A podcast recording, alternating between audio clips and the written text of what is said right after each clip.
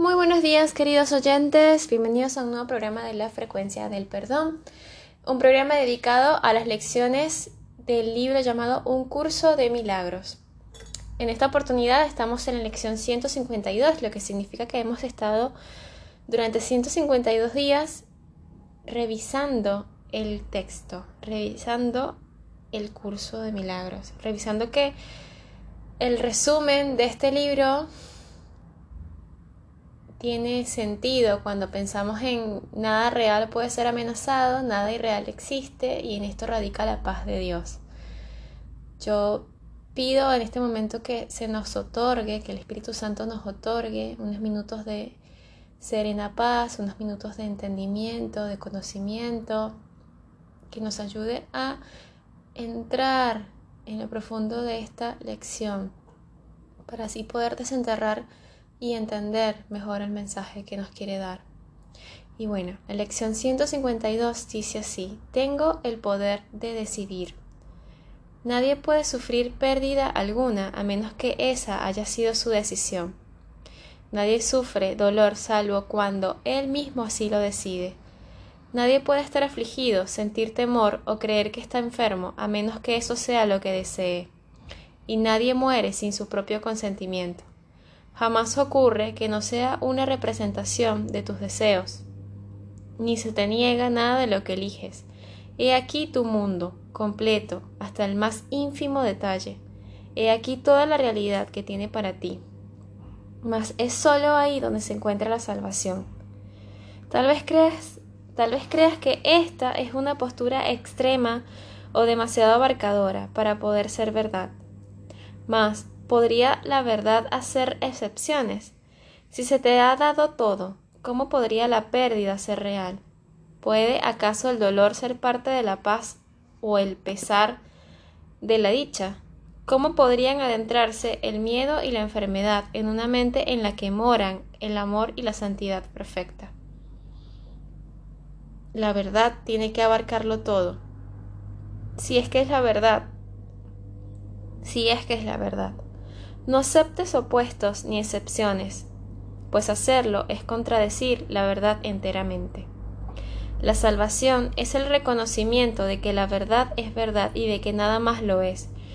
Ya has oído esto, pero puede que todavía no hayas aceptado ambas partes de la aseveración.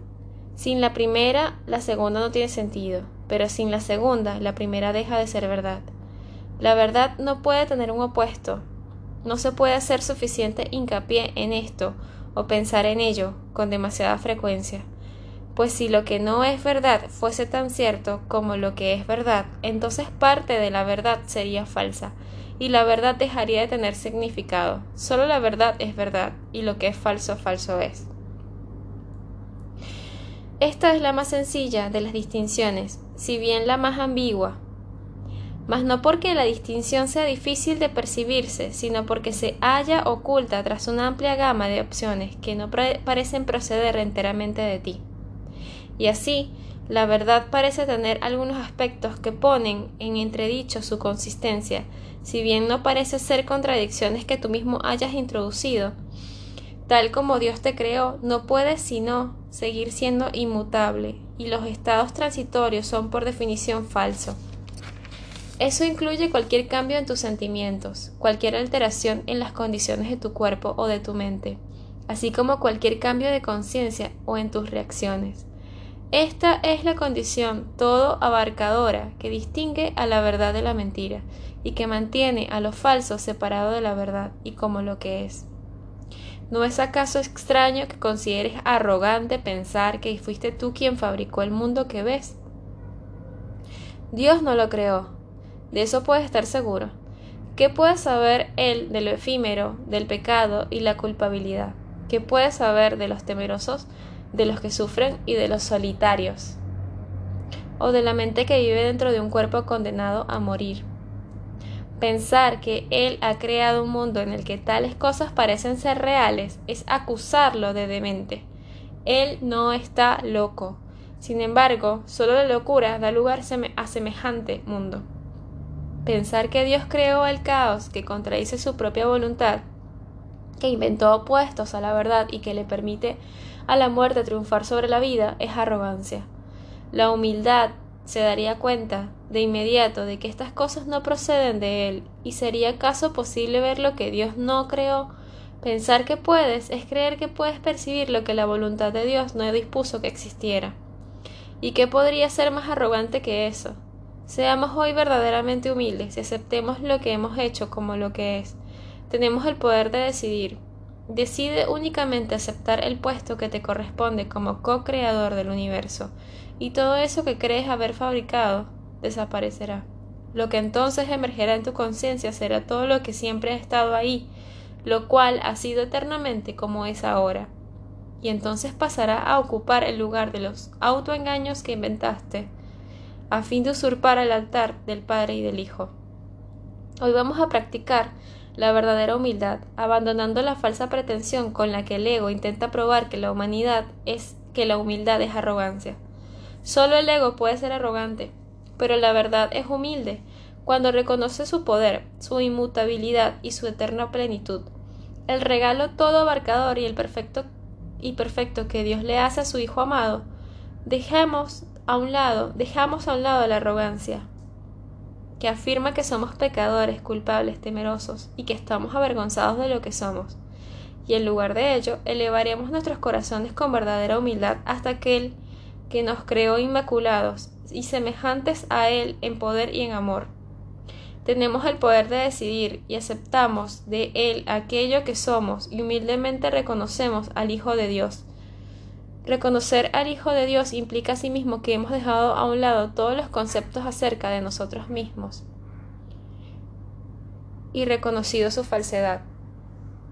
También hemos percibido su arrogancia, y con humildad aceptamos jubilosamente como nuestros como nuestros el esplendor del Hijo de Dios, su mansedumbre, su perfecta impecabilidad, el amor de su Padre, así como su derecho al cielo y al cielo y a cielo y a liberarse del, del infierno. Ahora nos unimos en gozoso reconocimiento de que las mentiras son falsas y de que solo la verdad es verdad. Al levantarnos pensaremos únicamente en la verdad, y pasaremos cinco minutos practicando sus caminos, alentando nuestras temorosas mentes con lo siguiente. Tengo el poder de decidir. Hoy me aceptaré a mí mismo tal como la voluntad de mi Padre dispuso que yo fuese cuando me creó. Luego aguardaremos en silencio, abandonando todo autoengaño, según le pedimos humildemente a nuestro ser que se revele ante nosotros. Y aquel que nunca se fue regresará a nuestra conciencia agradecido de poder devolverle su morada a Dios, tal como siempre debió ser. Espéralo pacientemente hoy e invítalo cada hora con las palabras con las que diste comienzo al día, el cual se debe concluir con esa misma invitación a tu ser. La voz de Dios te contestará, pues habla por ti y por tu Padre. Sustituirá todos tus frenéticos pensamientos por la paz de Dios los autoengaños por la verdad de Dios y tus ilusiones acerca de ti mismo por el amor, por el Hijo de Dios.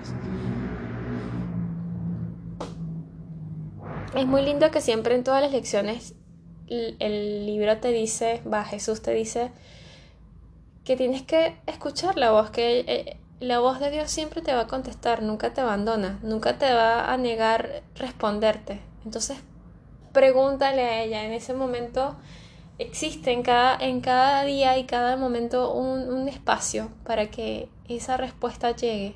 Solo tienes que escucharla.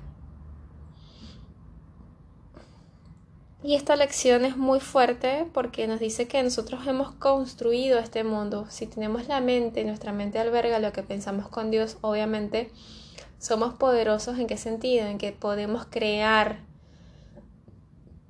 Y esta lección es particularmente muy fuerte porque te indica que tienes que responsabilizarte, tomar la responsabilidad. Siempre queremos culpar al otro. Culpamos al otro de lo que nos pasa, culpamos al otro de por qué me pasó tal cosa. Durante mucho tiempo también he sido una de las personas que, o fui una de las personas que pensaba que que atribuía todas las, cosas a Dios. Yo decía, pero ¿por qué sí? ¿Por qué Dios permite esto? ¿Pero por qué? ¿Por qué ocurre esto? ¿Por qué ocurrió esto? De hecho, tuve la pérdida de mi papá, que lo, mató, lo mataron para robarlo. Y fíjate que acá dice incluso que él decide morir, o sea, él decidió irse. Cada persona que conocemos decide lo que les pasa, tenemos ese poder porque somos co-creadores, porque tenemos la misma mente de Dios. Entonces cuando uno asume eso, deja de caer en, los engaños, deja de, hacerse el boludo, como dicen en Argentina, y hacerse el tonto. No sirve de nada seguir haciéndonos los tontos, sino más bien asumir nuestra responsabilidad de las cosas que ocurren en esta tierra y decir yo decidí que esto pasara así. Yo ahora estoy también en una situación en la que no encuentro trabajo. Y me sigo preguntando, ¿para qué escogí esto? ¿Para qué? para que evidentemente el haberlo hecho me atrajo muchas cosas interesantes porque fue que yo decidí irme de mi empleo anterior. Pero a su vez ha sido eh, interesante como en cada búsqueda nueva de, labor, del, laburo, eh, por alguna extraña razón pasa algo que impide que yo inicie a trabajar. Entonces hay una energía allí trabada que yo aún no sé por qué razón pero con esta lección me ayuda a darme cuenta que soy yo la que ha decidido que esto sea así, soy yo la que tengo el poder de decidir. Entonces, asumo mi culpa, o ni siquiera he dicho eh, culpa, no, sino más bien asumo mi responsabilidad dentro de, o mi cuota de responsabilidad dentro de lo que yo he decidido que me pase. Y al asumir nuestra responsabilidad, nos liberamos. Decimos, wow, soy yo la que tiene que cambiar esa, esa idea, soy yo la que tiene que sanar la mente, la mente que me está ocasionando estas situaciones que por alguna razón las, las veo a cada rato, que por qué me pasa esto, bueno, porque tú quisiste así, porque hay un ser superior que también lo está permitiendo, porque de alguna manera se materializa todo lo que estamos proyectando. Entonces lo que nos dice hoy la lección es que Digamos, tengo el poder de decidir. Hoy me aceptaré a mí mismo tal como la voluntad de Dios, de mi Padre, dispuso que yo fuese cuando Él me creó. Qué difícil es aceptarse a uno mismo, ¿no?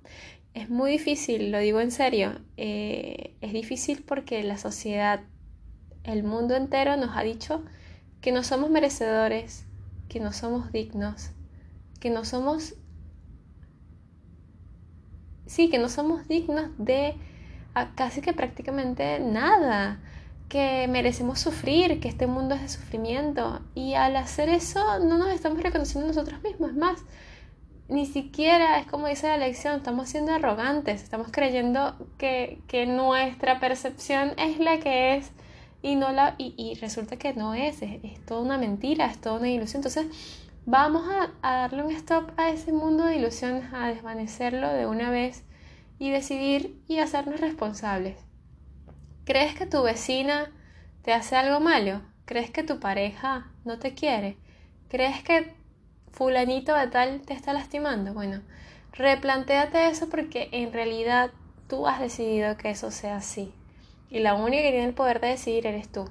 Tú has decidido que eso te lastime, que eso te haga daño, que eso te moleste.